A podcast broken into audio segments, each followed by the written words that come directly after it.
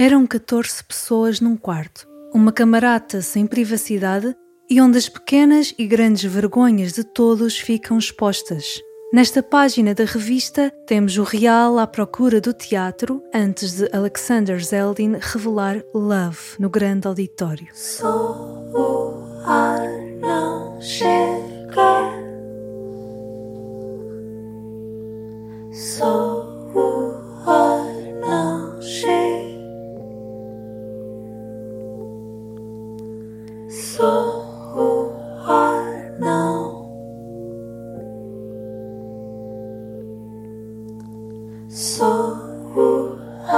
A peça do National Theatre partiu do sem-abrigo no Reino Unido para uma experiência comum no palco e nós pedimos à Maria João Caetano para conversar com o Marco, o José e a Raji Sumaya em Lisboa. O nosso Love tem estas vozes agora na sua casa, uma vez superada a rua com a ajuda da Associação Crescer. É impossível não me lembrar do Lei e Ordem. Estas são as suas histórias. Olha, vamos já começar aqui pela cozinha. Isto para mim é o meu, é o meu, é o meu templo. Mano. Muito bem, vamos lá então. Sou José Luís Rodrigues, uh, tenho 48 anos, sou solteiro, bom rapaz, uh, muito novo também me meti na droga. Uh, por volta de quê? 17 anos, meti-me na heroína por causa de, um, de, uma moça com quem eu namorava. Estupidez. E, e isso foi, foi um, uns quase 30 anos de muito maus, muito maus mesmo. Sou sério positivo, a conta disso sou sério positivo há 30 e poucos anos, no qual faço tratamento e encontro-me perfeitamente bem-estar hoje em dia. Uh, mas estive fora também muitos anos, estive a viver 24 anos em Londres e a partir daí fui fazendo a minha vidinha. Tornei a recair, a meter-me na droga novamente. Trabalhei em restaurantes, trabalhei a fazer entregas também. Fiz um pouco de tudo. Também passei pela prisão, 4 anos e tal numa pena de seis anos. Mas porquê? Uh, devido ao crack e devido à droga. Há quatro anos atrás, mais ou menos cinco anos, é que retornei a Lisboa. Ao retornar uh, a Lisboa, apanhei mais uma pneumonia, o que me obrigou a, a reformar-me aos, 48, aos 46 anos de idade. Apanhei quatro pneumonias que rebentaram com a minha saúde completamente e, e depois de dois aninhos na rua, uh, acabei por entrar para um, para um albergue meu nome é Raji Somaia. É, nasci em 63, 13, em Bélgica, Bruxelas. É, saí daí, jovencita, fui à França com minha tia, sabes? E minha família lá. Depois, quando eu tinha 17, 18 anos, namorada, isto, isto, fui para a Espanha vacações. Me namorei, fiquei na Espanha, tenho filhos espanhóis. E depois eu estou aqui em Portugal e me gusta muito. E aqui vou morrer, vou ficar. Eu vim aqui como turista. Eu vim aqui como turista, conheci uma pessoa portuguesa, me gostou muito, muito guapo, muito forte, muito assim. E me namorei dele e todo, e depois ele me tratou mal. E me roubou, me pegou, tinha, tinha como se diz, tinha provas. E como é que ficou? Ele foi-se embora e que ficou? Como ficou? Ficou sempre me... Eh, sabe que não tinha nada, sabe que me deixou namorar-me dele, porque foi Espanha, voltou por ele. E quando ela correu todo o que queria e tudo, ele me deixou, me abandonou na rua, eu fiquei na rua sola, com seu amigo, um turno, um turno. Grupo? Seu grupo, cuidaram de mim, acho que hoje estou aqui. Eu tinha uma casa em Alameda, depois a Cantara, depois fiquei sem nada, fiquei na rua porque não tinha nada. Eu tinha que parcar carros para poder fumar, para poder comer, para poder beber. Não quero decorar isso, sabe? Porque foi doloroso. Não me imaginava eu que eu, depois de que tinha meu negócio, eu tinha isso, vim vacações e ficou em rua. Mas também foi uma experiência para mim. Olá, amor. Bom dia. Bom João. Desculpa.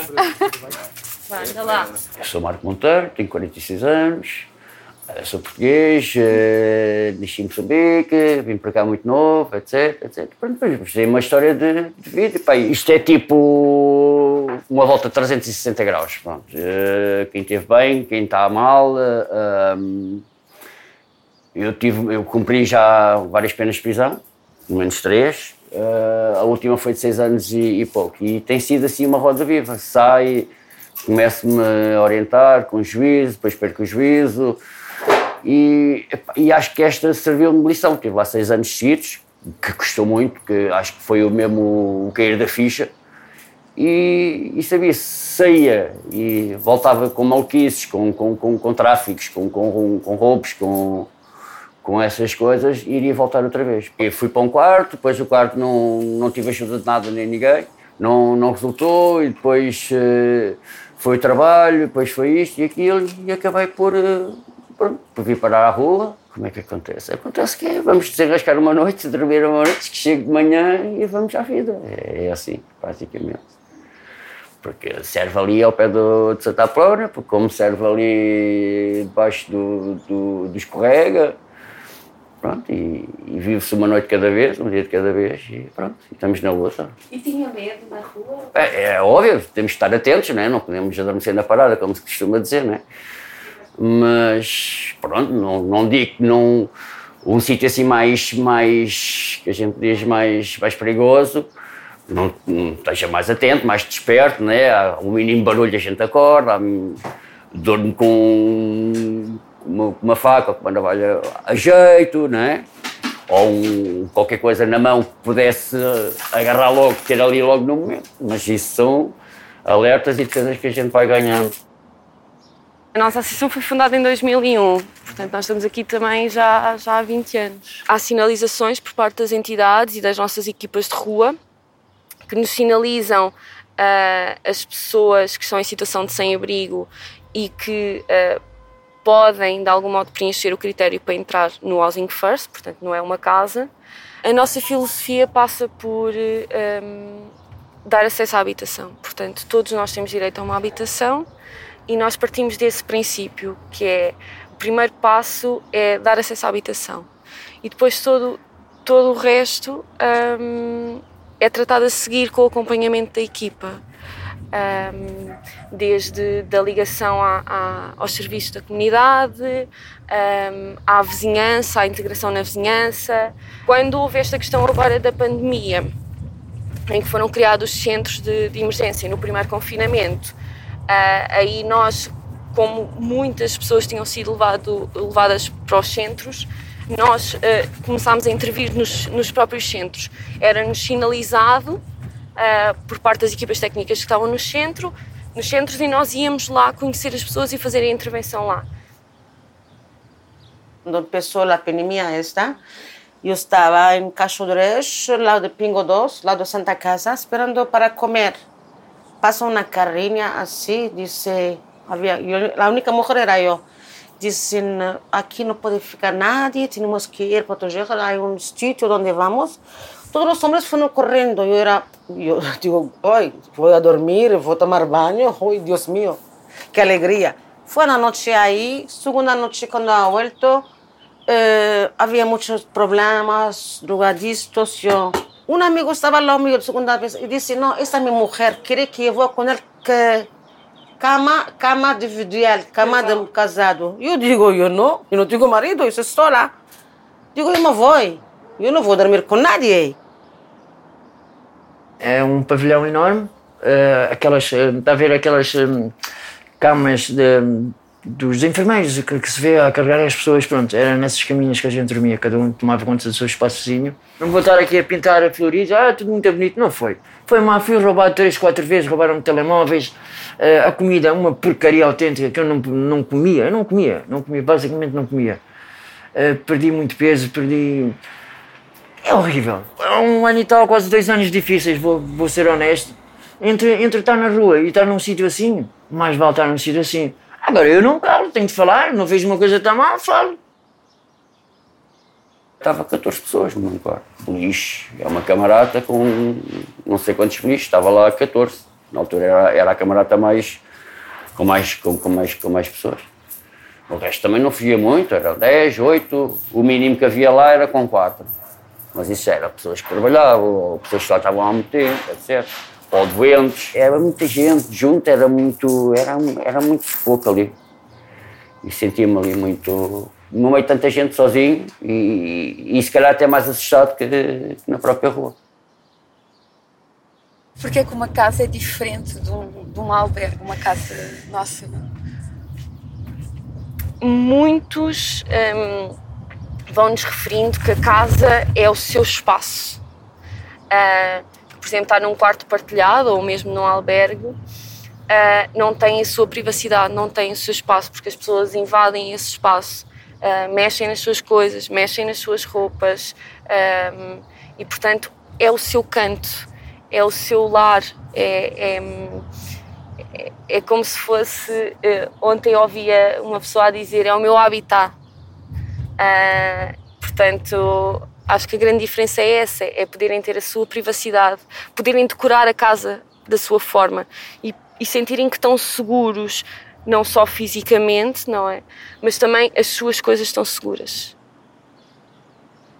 Isto, o projeto, o projeto casa foi assim, tipo assim, tipo do céu, não é? Porque eu nunca na minha vida estava a pensar que ia ter uma casa ou assim, não é? Eu quando entrei aqui não, não quis mais nada, para mim está super, super bom.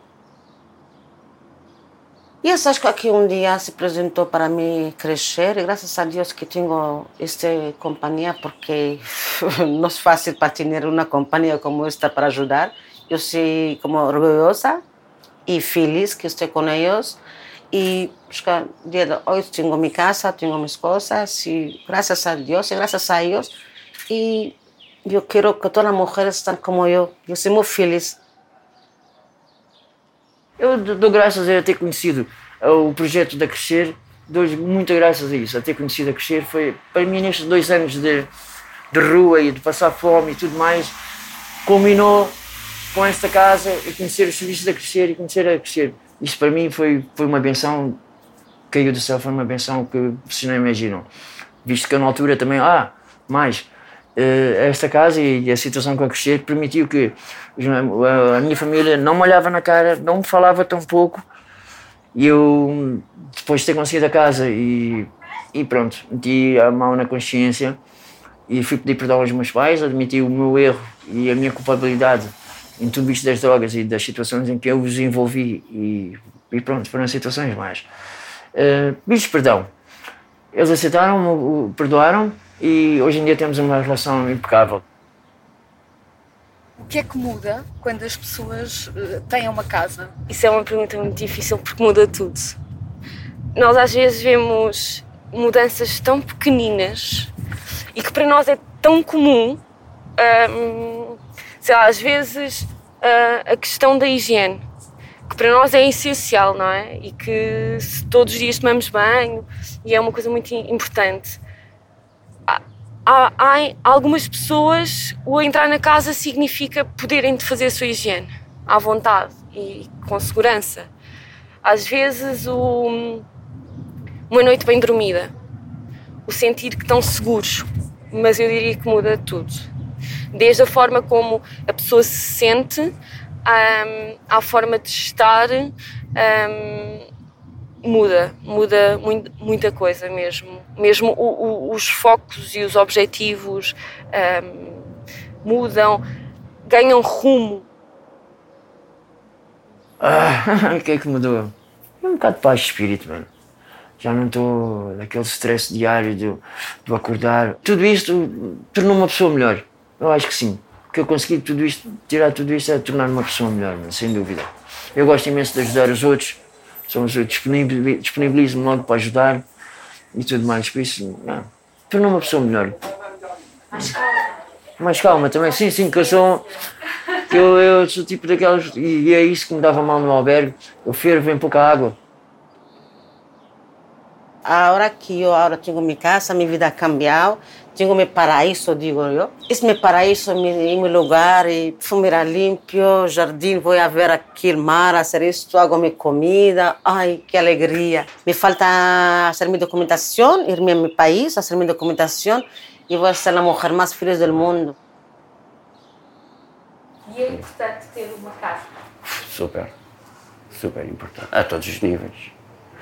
A nível de, de epá, nível de, de sossego, de, de, paz, tranquilidade, de, de estabilização, de, objetivos, de, inúmeras, inúmeras situações, é outra coisa. E, e, é óbvio que sim, não é? Isto não tem nada a ver. Chegar a, chegar a casa e está descansado, já não é com esta peste, mas pronto, está descansado, vir, deixar as minhas coisinhas, tomar um banhinho, fazer a minha comida. E pronto, e é muito diferente, a resposta é totalmente diferente do quarto, não tem nada a ver. O quarto não, não pode não ter acesso à, à cozinha e só o facto de fazer comida e isso é qualquer coisa. e me sinto mais relajada, mais uh, tenho paz em eu mesma. Não estou, ai, onde deixo minhas coisas, ai, estou, eu durmo na hora que quero. Eh, me levanto na hora que quero, eh, tintar meu pelo, cozinhar, fazer meu bolho, fazer minhas coisas. Uh, pongo uma bela aqui para a noite, fumo um cigarro, bebo minha cervecita, o que seja, estou mirando amor e paz entre eu e Deus, sabes? ¿Mm? Porque yo no tengo ni problema en la vida para nada. El problema que es amor paz. Yo no, nunca he tenido problemas. El problema he tenido cuando me enamoré.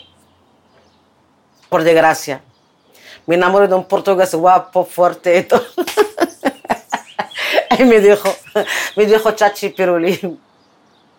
Sei lá, isto é, está cada vez melhor, eu acho. Mais um aninho então. Estou, estou. Tenho esperança que, que já passei por tanto, mano. Olha, ainda temos estava a dizer, podia morrer hoje que morria feliz. Ponham aí que o José, bom rapaz, dentro de um aninho ou dois deve ganhar o Euro Milhões e é solteiro. Ponham solteiro. Love, o amor de Alexander Zeldin, habita a Casa da Culturgest a 23 e 24 de setembro.